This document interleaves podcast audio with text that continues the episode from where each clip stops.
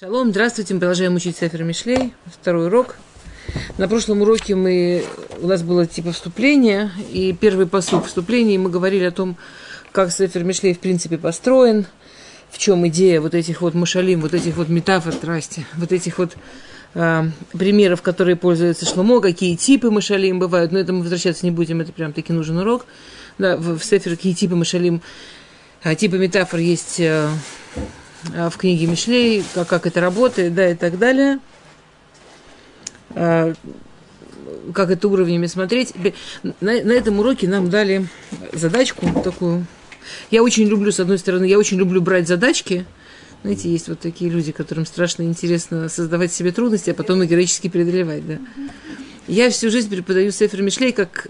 И я тут даже специально полистала в Коль Лашон. Ну, есть такое место Коль Лашон, где собирают много-много лекций разных рабаним, как другие люди преподают Мишлей, потому что я как-то училась в Мишлей, и я преподаю, как меня учили, но я решила, может, кто-то по-другому. Нет, все так, кого я нашла. И, и меня так учили, что Сефер Мишлей придется, берется посуг два, и вот урок полтора часа на посуг два максимум. Вот, а мне, а у нас тут такая рамочка, что мы должны за час делать перек. А перек... Да. А перек это, ну вот, например, первый перек это 30, 33 псука. Вот, так что я это к чему? Я, я, то есть я на это, ну, я, я понимаю, что уроки, которые записываются, их не может быть тысяча. Ну, логи, я должна была из головы сказать заранее мне число уроков. И... В общем, я согласилась на эту идею, не мою, но вот, а когда села это придумывать, как же я это могу сделать, да, я поняла, что мне как-то мне поплохело. То есть это я к чему? Я попробую, а вы, если где-то что-то непонятное или, или, или интересно, дай бог, да, то вы не, не стесняйтесь, спрашивайте, останавливайте, иначе. Ну, потому что мы реально пионеры тут. Мы прям открываем новый способ учить Сефер Мишлей. А, и в прошлый раз мы тоже успели, насколько я помню, мы успели первый посук, если я правильно помню, что я не уверена, что я правильно помню, да? И первый посук, то есть первый перек в Сефер Мишлей, вообще Сефер Мишлей, он, конечно, прекрасен тем, что он очень построенный. Я сказала на прошлом уроке, что есть способ учить Сефер Мишлей, очень принятый, который мы не можем здесь трогать, когда, чтобы разобрать смысл... Ой, прекрасное напоминание всем, у кого телефон, отключить, спасибо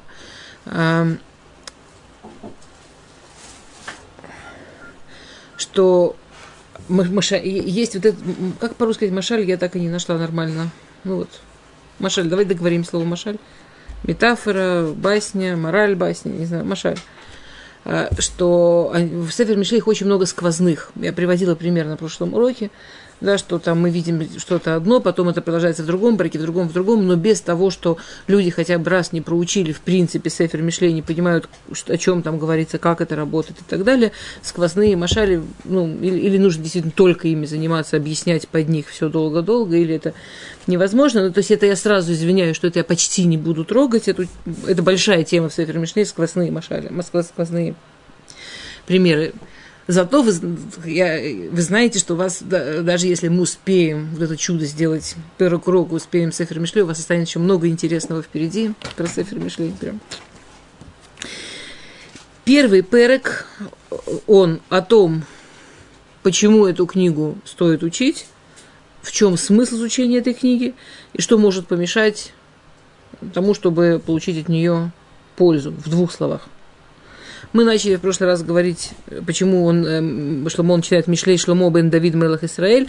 Если те, те, кто слушали, помнят, что мы это сравнивали с тем, как Шломо начинал две другие свои книги Шири Ширим и Куэлит. Да, Шири Ширим начал просто Шири Шломо, Куэлит.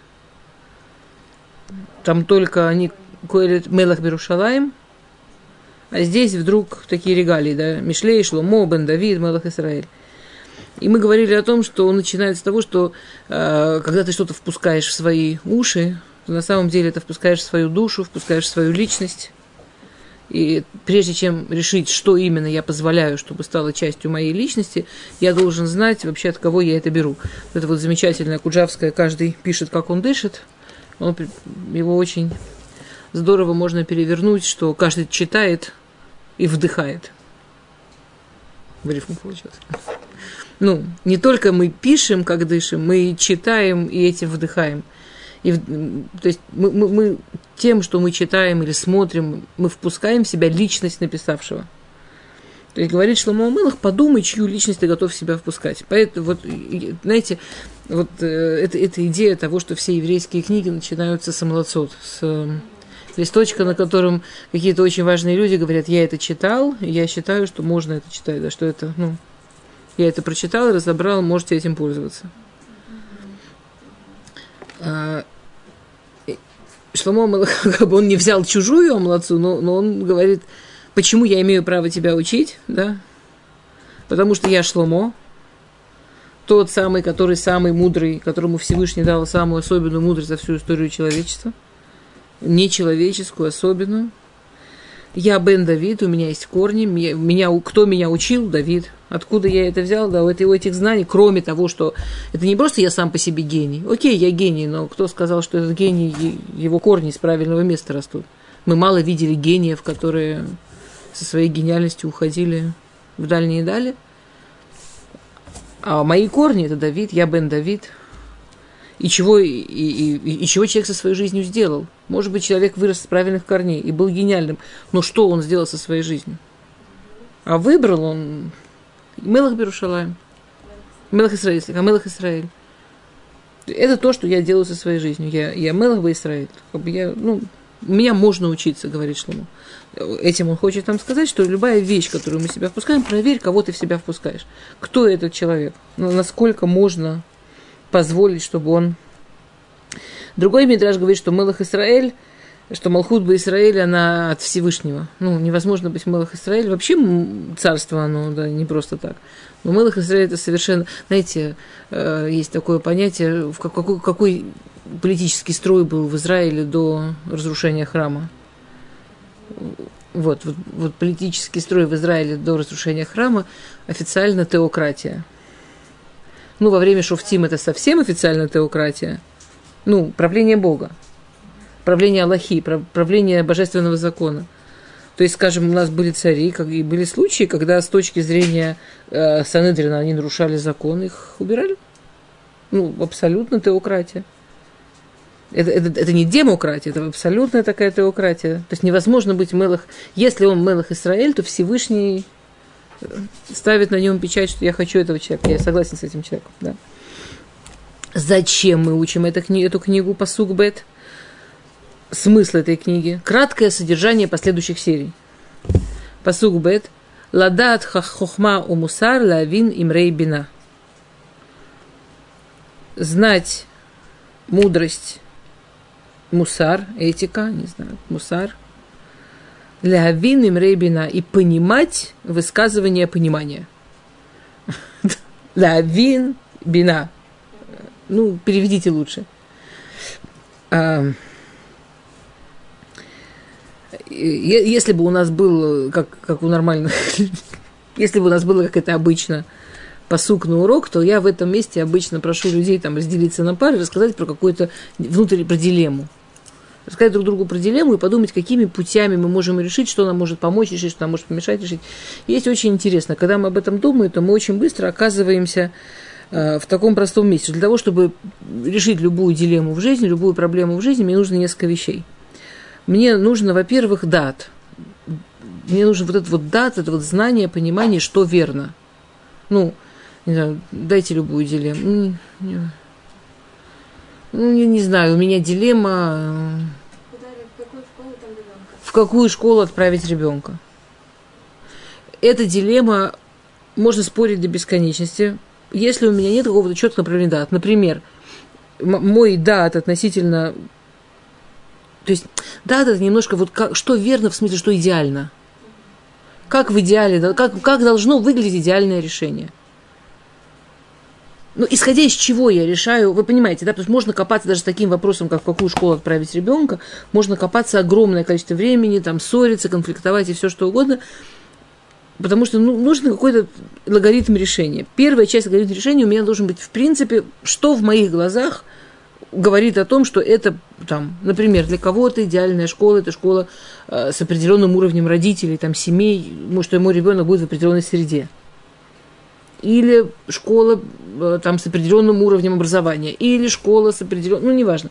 Вот что мой идеал относительно школы? Пока я для себя это не сформулирую, поиск школы, например, да, он может быть э, разочаровывающим, обидным, бесконечным, каким угодно. И это про что угодно. Э, то есть так можно подумать про любую проблему. Как только я в чем-то застреваю, первое, что я в себе, себе, себя спросить вопрос, какой, как в идеале выглядит для меня, как, что я знаю про это, как, мой, э, с моей точки зрения, да, правильное, идеальное решение – это вот это. А, вы понимаете, о чем речь, да, или еще пример привести? Вы понимаете, примеры могут быть столько из любой области. Дат. Потом мне нужна хохма. Хохма – это понимать, как это решается, какие шаги надо сделать, чтобы это решить. Например, я считаю, что идеальная школа – это школа, в которой там именно люди определенного там уровня или определенная среда будет создана для ребенка. Какие шаги надо сделать, чтобы туда попасть? Это хохма. Если я э, буду ждать, что, не знаю, запись в школу свалится мне на голову. Это не умное поведение, это не хахам. Она не свалится мне на голову. Если я, встав утром и там, накинув на пижамку халатик, сбегаю в школу записаться, и меня, как ни странно, не примут, это не хахам. Мне, мне нужно, если мне важно, например, что в этой школе люди определенного уровня, мне нужно показать этой школе, что я тоже человек этого уровня. Ну, например. Я, я, ну, вы понимаете, да? мне нужно подумать, как именно, как, какая дорога по-умному дойти до вот этого места. То есть не что идеально, а как туда попасть правильно. При этом, при всем, а, понятно, что нужен мусар. Мусар – это по-русски ужасный перевод. Этика абсолютно неправильный. На иврите мусар переводится, есть спор, с какого слова слово мусар, да? А, агра это переводит от слова лаясер – мучить. А, есть мифаршим, которые это переводит слово а, лимсор в смысле но на самом деле все вот эти слова на иврите от корня лимсор, типа передать, связать и так далее, оно тарамитского мессер веревка. Ну, что-то, что связывает, что-то, что вытягивает, что-то, чему можно привязать и из-за этого там вытащить и вытянуть. Был э, если я не ошибаюсь, эти истории рассказывают про Рэбби Ми, Ми, Миремичимов, если я не ошибаюсь. Он был ребенком, и Рэбби тогда был его дедушка. И как-то дедушка его за что-то ругал. Прям долго ругал. Полчаса дедушка за что-то ему выговаривал. А он слушал, слушал, слушал. В какой-то момент дедушка ему говорит, я не понимаю, почему ты меня не останавливаешь? Я тебе уже полчаса выговариваю. Почему ты... Ну, не, что ты сидишь? Чего ты меня не остановишь? Я, я тебе честно скажу, я последние 20 минут уже просто жду, когда ты меня остановишь. Мне интересно, сколько тебя хватит. Вот этот маленький мальчик, он ему сказал, полчаса получать личные поучения от Рэбе? Кто откажется? При, Э, прикол в том, что большинство откажется. Что такое мусар? Мусар – это, окей, я знаю, что я хочу в жизни в идеале. Я продумала дорогу. Что мне мешает по ней идти? Я знаю, что мне нужно поднять телефон. Что меня прям рвет изнутри, что я почему-то 10 дел уже сделала, но этот телефон не подняла. А? страх, я не знаю что, но что-то есть во мне. То есть по-честному, совсем по-честному, если бы мне было легко вот с этой вещью, которую я хочу достичь, я бы там уже была.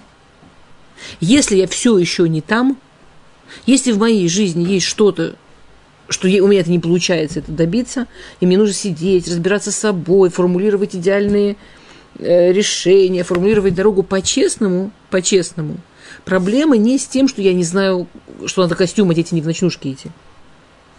По-честному, проблема, что есть что-то внутри меня, что-то в моих качествах, в моей личности, в моей истории, я не знаю.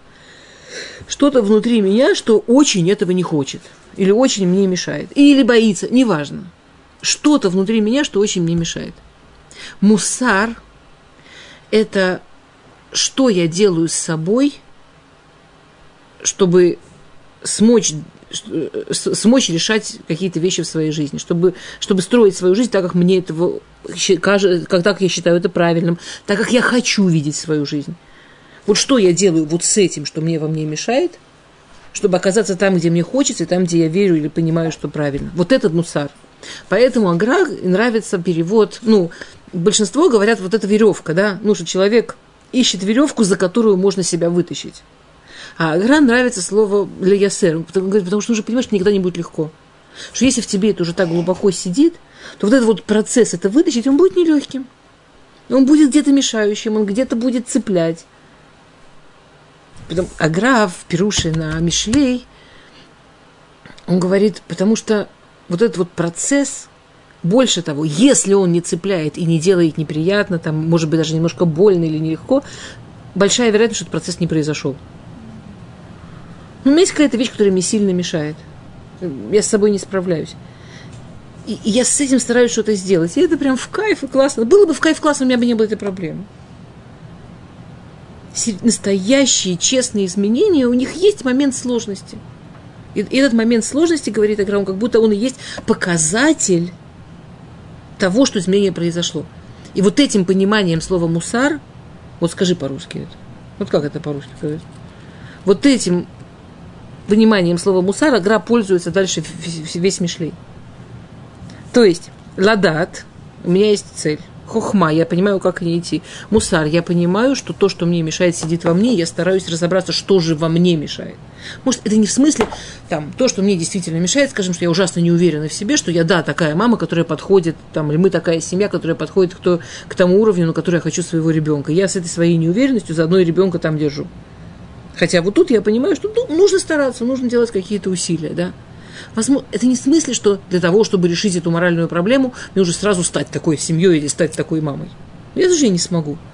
Но, возможно, само это осознание позволит мне сказать себе, окей, у меня моя дорога в жизни, у ребенка его дорога в жизни. И несмотря на то, что я еще не дошла туда, куда я хочу, я не обязана его запирать там, где я. Я могу открыть ему дверь, быть то, что он. И мне это поможет двигаться. И это и будет тот мусар, понимаете?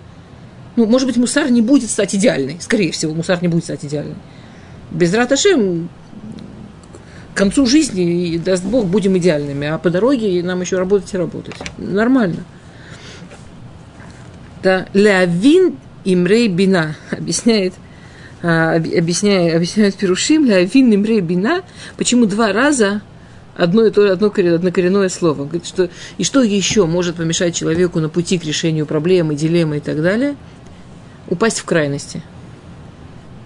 Вот человек, у него есть идеалы, вот у человек понимает, как по-умному, и человек понял, что в нем, и тут его может затянуть в какую-то крайность. Или я до конца буду добиваться, чтобы не было. Или, ну, я попробую, получится, получится, получится, получится. И как бы и то, и то им, ну, бина – это понимание внутренних процессов. Что для того, чтобы у меня получилось что-то сделать со своей жизнью, говорит игра, нужно все четыре.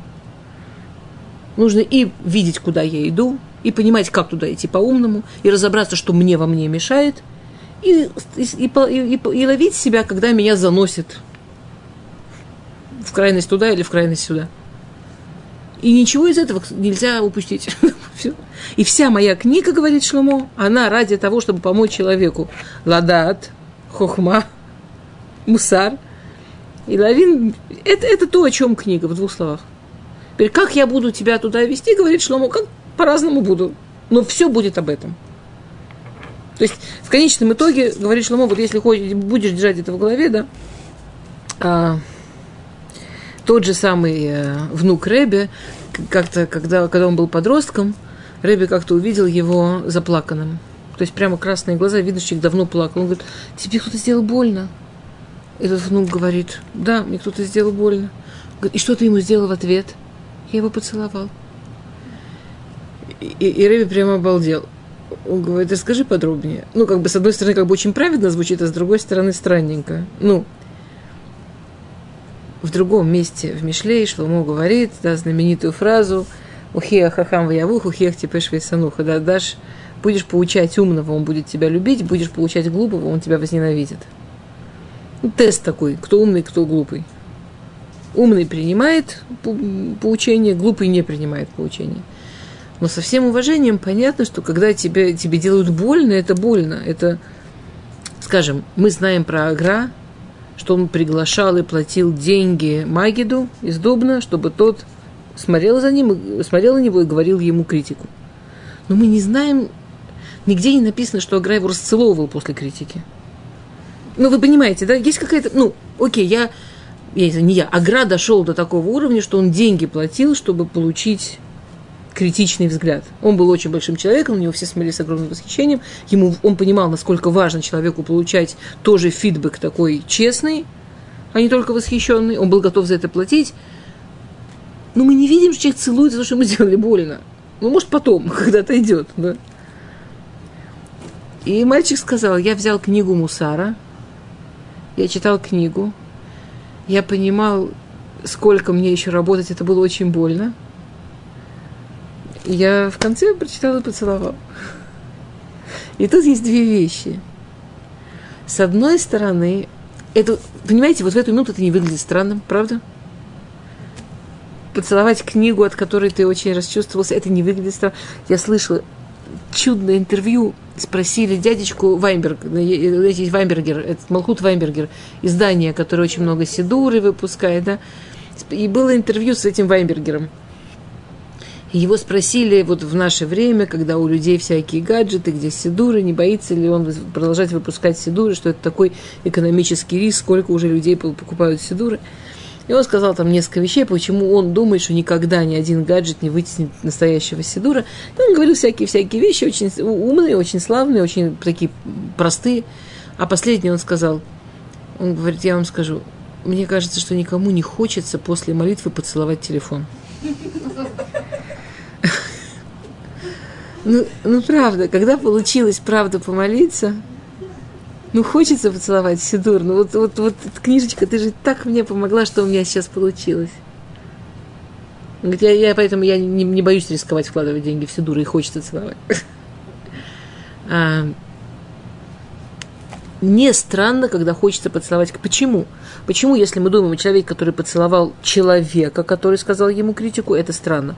Почему, когда мы думаем о человеке, который прочитал книгу, которая подействовала на него как некое зеркало, которое дало ему какое-то критическое отражение, это не странно? Почему? В чем разница? Понятный вопрос, да?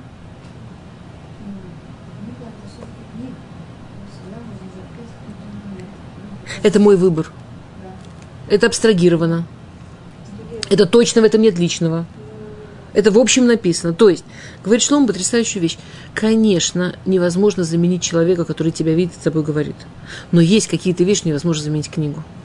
Есть где-то, что читая в книге, давая себе свою скорость, свое размышление, свою оценку себя, ты можешь выиграть больше, чем если бы ты даже получил, получил это от человека книгу не в лом, ну как сказать, не, как это по-русски, Ладно, книгу не, это не, нет странного поцеловать потом, если даже на тебя подействует, что тебе плакать хочется.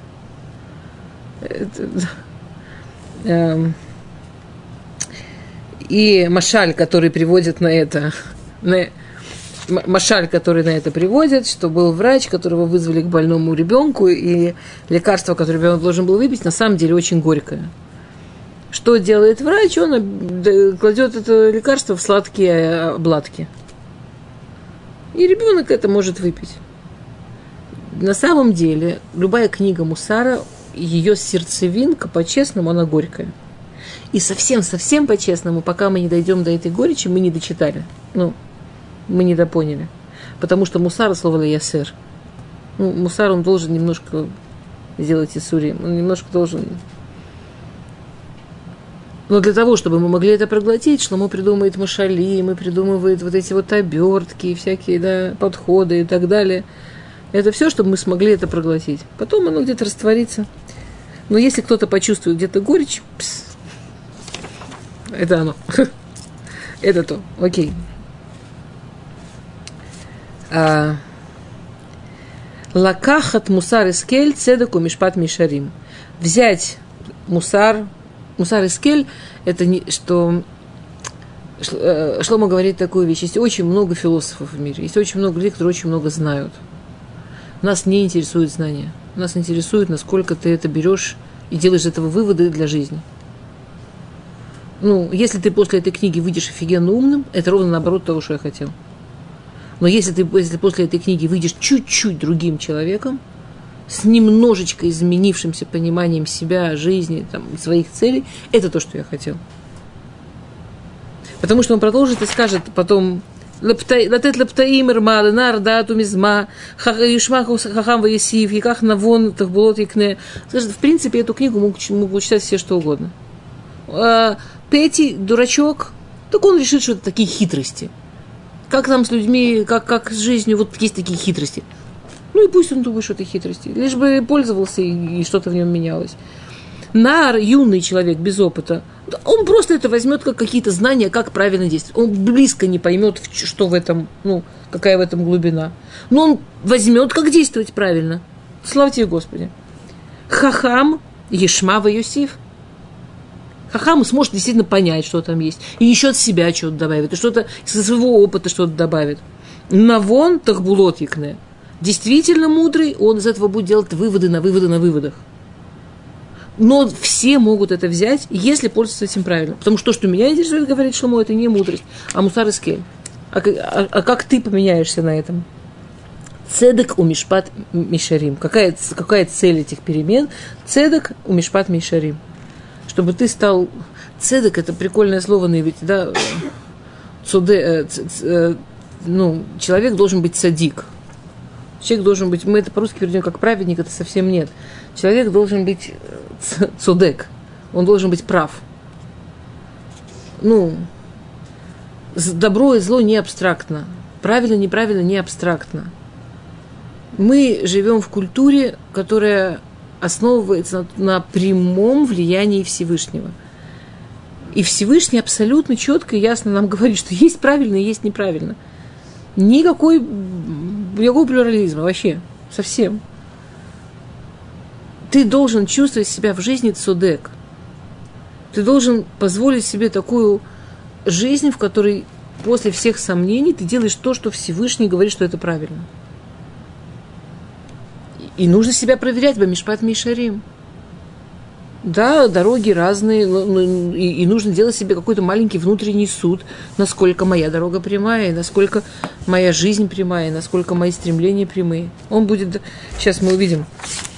И дальше, если ты можешь это взять, лакахат мусарский, если человек, который может взять, потом он может, следующий посук, латет, лепейти, ирма и так далее, потом человек может и давать.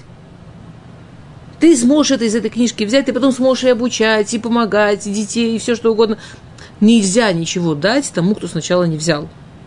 Да, у нас есть эта вот вечная проблема, там, что с людьми, которые готовы давать. Говорит, что, мол, давать прекрасно. Если у тебя было сначала возможность взять, и человек, который может взять, ты сможешь давать. Люди, которые могут только давать, на самом деле ничего давать не могут. Сначала будь, будь готов принять. Умеешь принять, сможешь передать. А,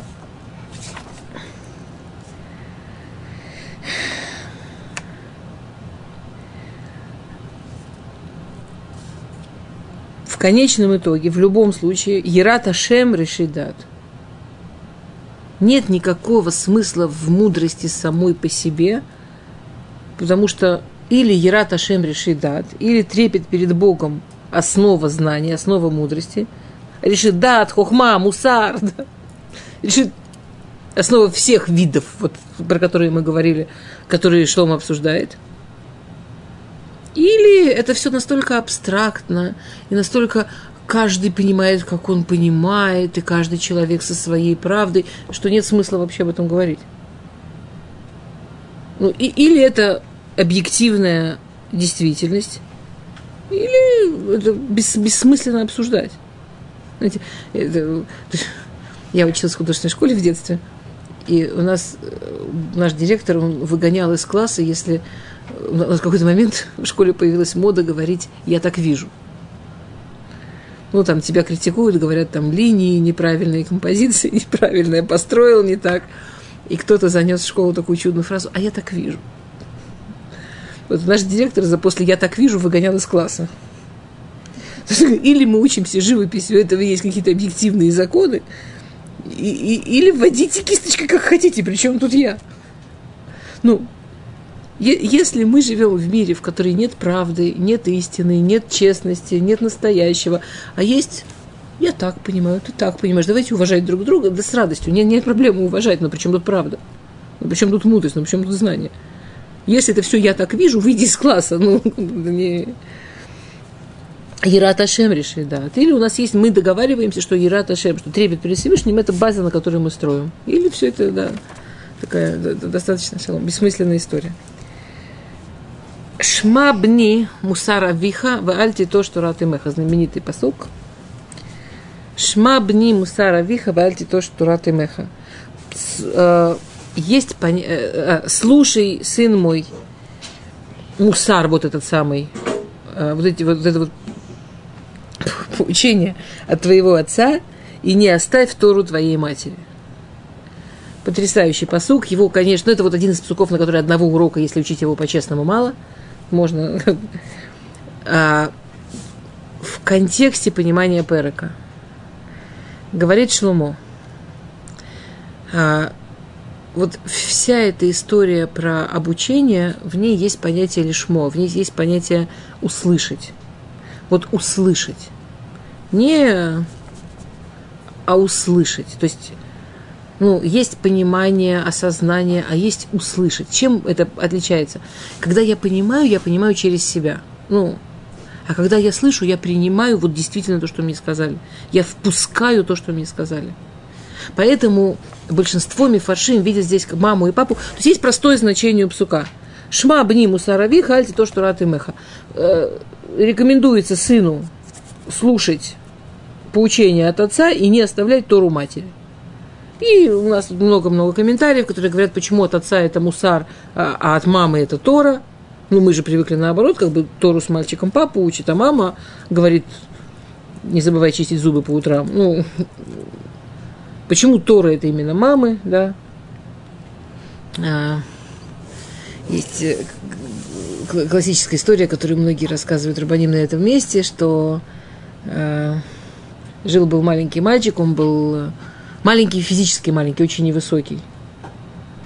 И, и вот ему исполнил, у него была бармицва, а он был единственный сын женщины-вдовы. Очень, очень, очень необеспеченный, но способный. И она очень старалась его учить, он был очень способный. И она его отправила к Равмельцеру в Ешиву, там через всю Белоруссию надо было чапать, у него не было денег на дорогу, он пешком чапал через всю Белоруссию в Ешиву. И да, в те времена Ишива это было место, где учиться, а снимать э, где жить и так далее, это было совершенно личное дело, и у него не было на что снимать, он спал, но у него была подушка.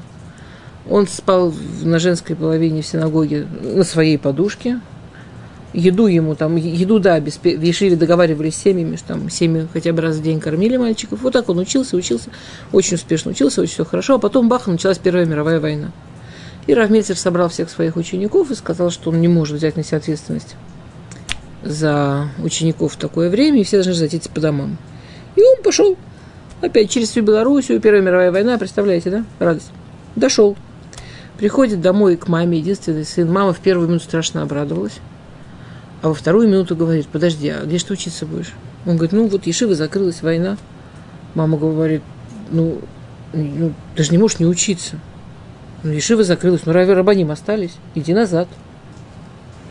И мальчик говорит, мам, я готов, я тебя понимаю. Маленькая проблема, он поднимает ногу вот за эту дорогу из, э, по лесам, по долам, назад в это местечко, он там шел пару дней, там прям шел-шел. У него от ботинок ничего не осталось. И мама побежала искать, покупать ботинки со всеми своими маленькими средствами, а война такие – заказать, шить она не может, вообще не, не, не ее история. В общем, единственный ботинок, который удалось купить на витрине у обувных дел мастера в этом местечке стояли какие-то рекламные ботинки, огромные. Ну, они уже были старые, надо было менять рекламу в любом случае, и они прям большие были, совершенно несуразные. И она их за небольшие деньги, которые за них просили, купили, купила, а мальчик реально маленький соответственно, ножки тоже. И она к нему их прибинтовала, ботиночки. И он пошел назад на следующий день. Он пришел, оказался единственным учеником в Ешиве, сказал Равмельцеру на Равмельцерское.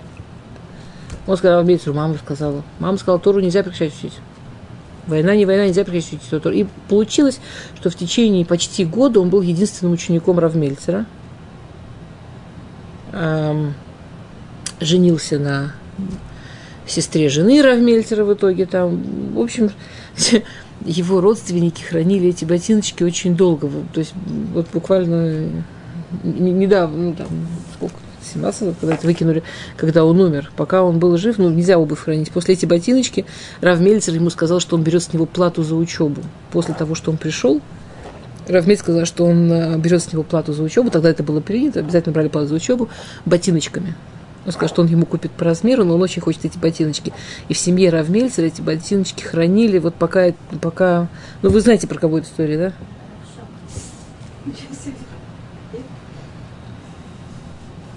Это история про Равшаха.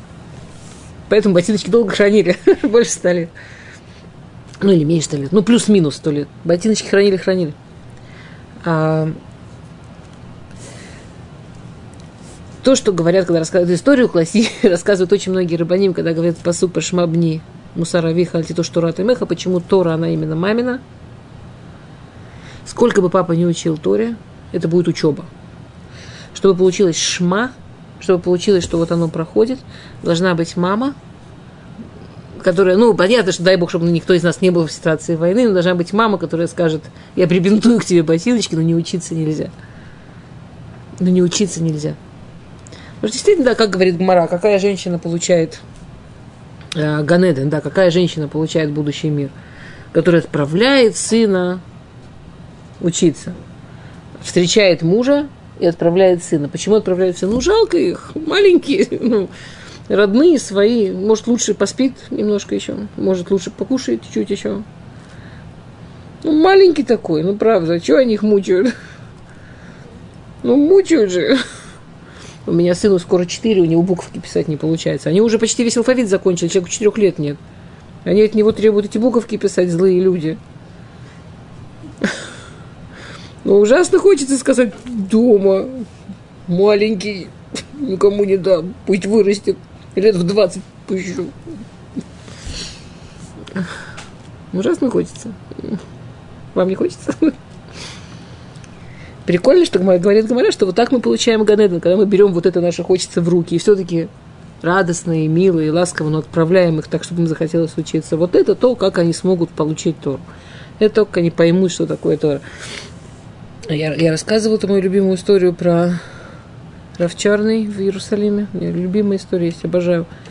А, Равчерный, был такой Равчерный в Иерусалиме, очень большой Талмит Хахам, который сейчас опять плакать был. Такой, такая трогательная, трогательная. Э, он, э, он приехал в Израиль в очень, э, очень юном возрасте и и учился вот во все-все времена разные, которые в Израиле были, был очень большой Талмит Хахам. И как-то его спросили, прям, тоже, прям эта история, она просыма ее в самое, спасибо, в эм, Марвелет Саме печатали, прям эту историю печатали. Кто-то, э, у него, он решил печатать у него спросили, вот откуда у него вот такой, такая любовь к Торе, что вот в, в любые времена, в любые ситуации, вот он всегда учился прям так с, с кайфом, знаете, вот, вот так.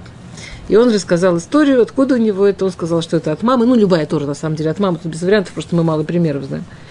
А, он рассказал историю, что у них дом, ну, они жили в местечке, начало прошлого века, ну, бедные местечки еврейские. Ну, что там ну, понятно, что там купить новую одежду, прям история, история была. Вот я сколько жил, никогда в жизни там никто из детей не видел маму в другом платье. Вот она вышла замуж, ей купили платье, ну, она на шаббат одевала белый фартучек, стирала его перед шаббатом. Не на шаббат одевала не белый фартучек, но это вот в другом платье мама даже не представлял никто. А потом старший ребенок это Рес, и кроме подготовки к свадьбе сделали такое героическое усилие и купить маме новое платье. Это платье мама должна была первый раз одеть на свадьбу, и все прям трепетали, потому что мама в другом платье, это прям какое-то совершенно событие, никто такого не видел никогда. Мама в другом платье, как это вообще? А, а он был маленький, и он учился в Хедре, и вот там ему было 6-7 лет, и он первый раз закончил Седр Мишнайот. 7, значит. А? В семь, да.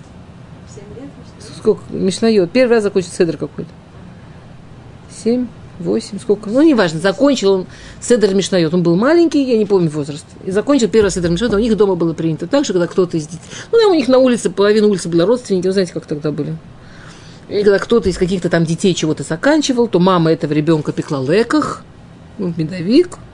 Вся семья собиралась, садились за стол, говорили этому, значит, он там, это Баль Симха, садик, который закончил чего-то там учить, сидел во главе стола, всем делили медовик, все ему, значит, поздравляли, какой он молодец, ну, такой маленький праздник. В общем, он первый раз приходит, что он первый раз закончил сейчас, и мама печет леках, и зовет родственников, он сидит во главе стола, и все так классно. И вдруг выходит мама из другой комнаты сейчас в этом новом платье. И он говорит, и до меня дошло, что Тора такая важная, что она стоит нового платья.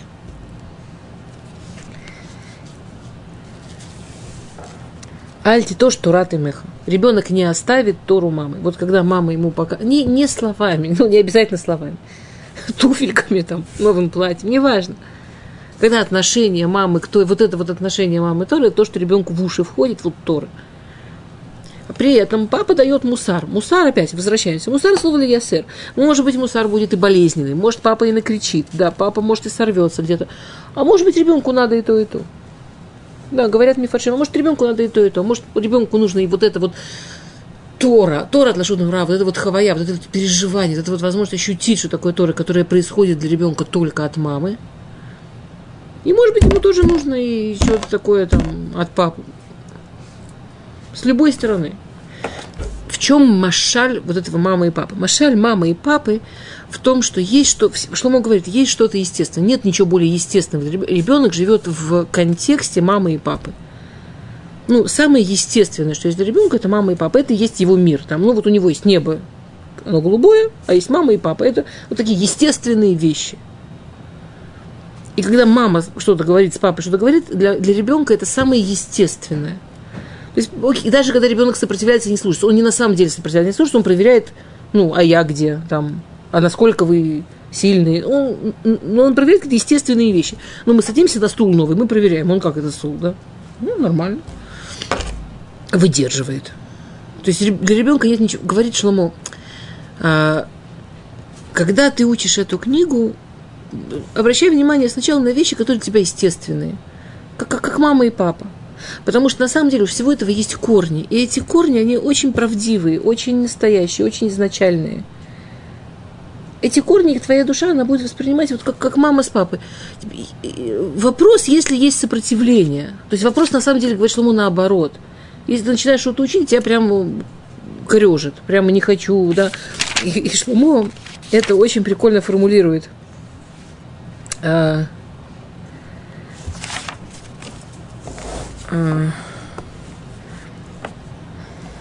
Бниим и фатуха хатаим аль того. Если тебя начнут всякие грешники сбивать с пути, не иди за ними.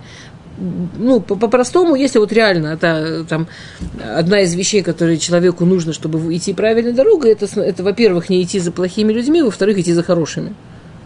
Говорят мне фаршим. Ну, простые, а, простые вещи – с точки зрения Машаля, Шлому это формулирует очень, очень сладко.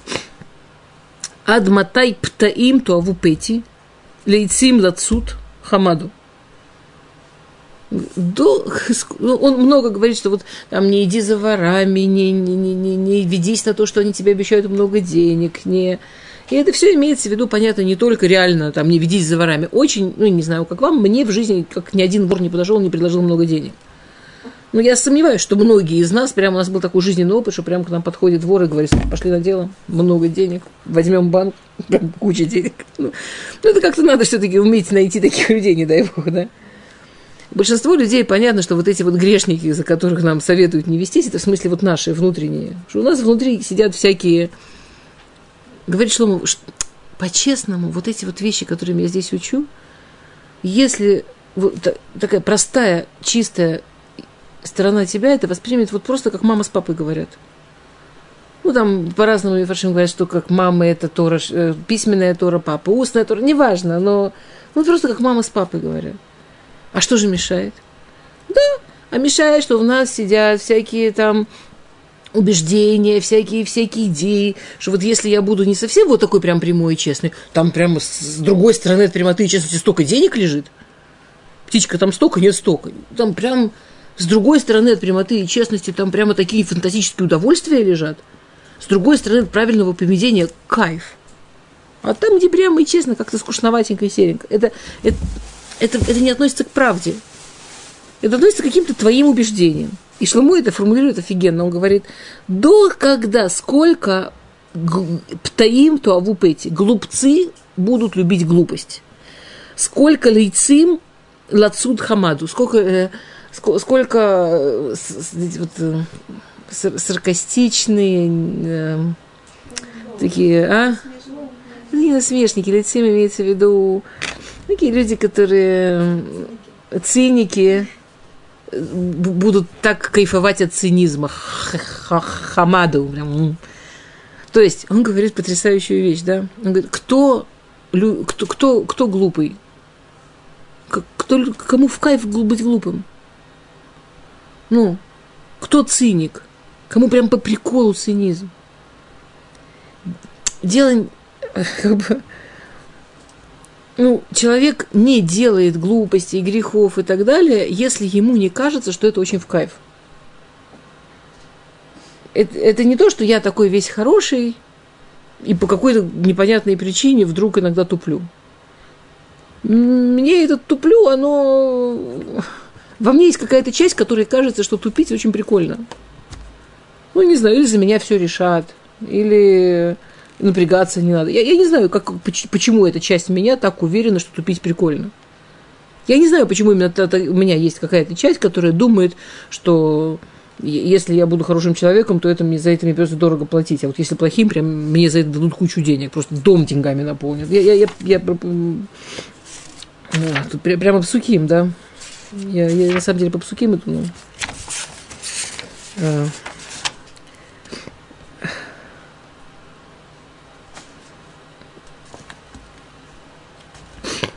Ну, в общем, посмотрите потом псуким э, между Юдбет и до Юдхет.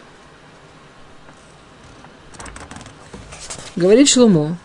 А теперь мы возвращаемся к идее, что решит Хохма и Рад Шамай, да, Ира, что Ира, Ира Ташем решит Дат.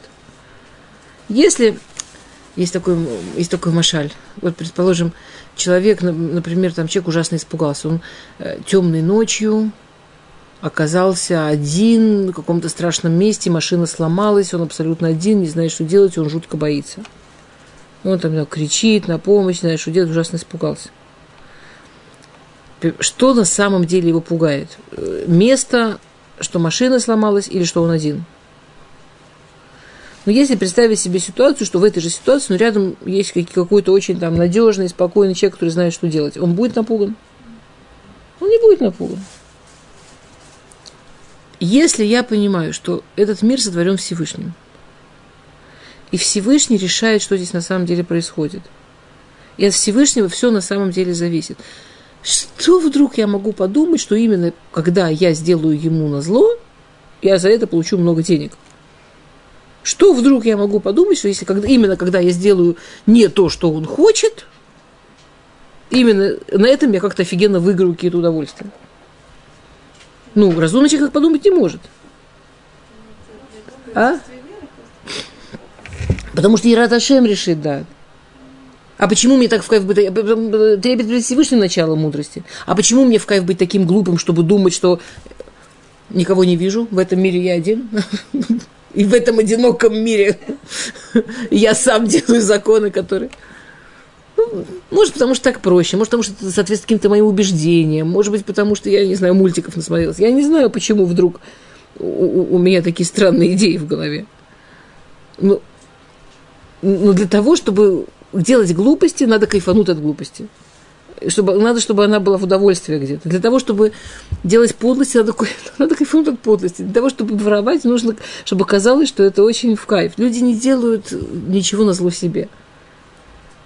То есть, то, есть Шломо говорит так, да? А, ну, есть другой пируш, который говорит, что любые ошибки люди делают, да, да, да как в Гмаре сказано, Адам и Нохоте, Элемкен Нихасабу Роха Штут отсюда учится. Адматай это имя Гмара говорит, «Э, Адам и Нохоте, Элемкен Нихасабу Роха Штута, что человек не, такой, сколько глупцы будут так любить глупость, Гмара говорит, человек не грешит, только если в него какая-то дурость вошла. Ну, умный человек ему глупо грешить. А, говорит Машаль, представьте себе человека, который взял какого-то профессионала, что-то сделать у него дома, и говорит, давайте, вы сделайте, я вам, э, этот, этот профессионал говорит, давайте, заплатите мне деньги, я вам потом все сделаю. Человек говорит, нет, извините, я не буду платить всю сумму, пока вы все не сделаете. У меня уже было такое, что я платил, и люди с этими деньгами исчезали, и я так не работаю. Я говорю, ну а на что я куплю материалы? Он говорит, я вам заплачу часть, вы купите материалы, и когда вы закончите все будет хорошо, я вам заплачу остальную часть, а пока там расписку напишем. Говорит Шломо, вот если смотреть на весь этот машаль, да, на перок, говорит Шломо, а, есть в этой книге есть огромное количество мудрости. Я не, не дам тебе ее всю сразу. Ну, во-первых, ты не проглотишь. А во-вторых, нет смысла в мудрости, как мы уже говорили, если ее не использовать если ее не перерабатывать, не делать часть себя, не думать, как я с ней живу. Мы начнем с тобой по чуть-чуть, мы начнем с тобой по шагам, понемножку. Используешь это, придешь дальше, используешь это, придешь дальше. К концу книги без радости вся, вся сумма. Если чего-то построишь. Окей.